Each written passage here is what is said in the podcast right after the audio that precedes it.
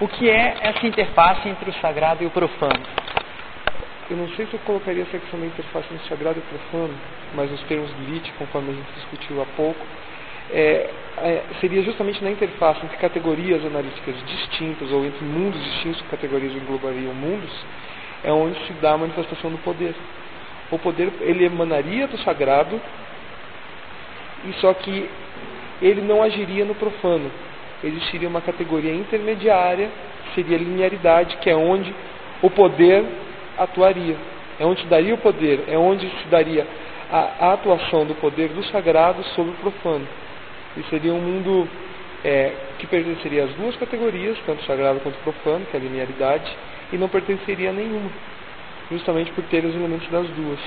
Seria um, um mundo fora do mundo.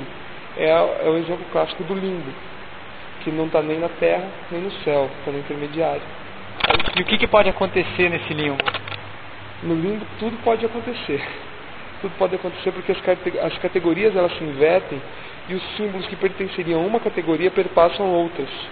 Então quer dizer que é, é a área de tabu, é a área de onde ocorre o perigo, é uma área perigosa.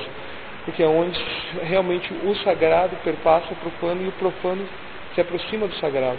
Então é uma área perigosa, onde realmente tudo pode acontecer.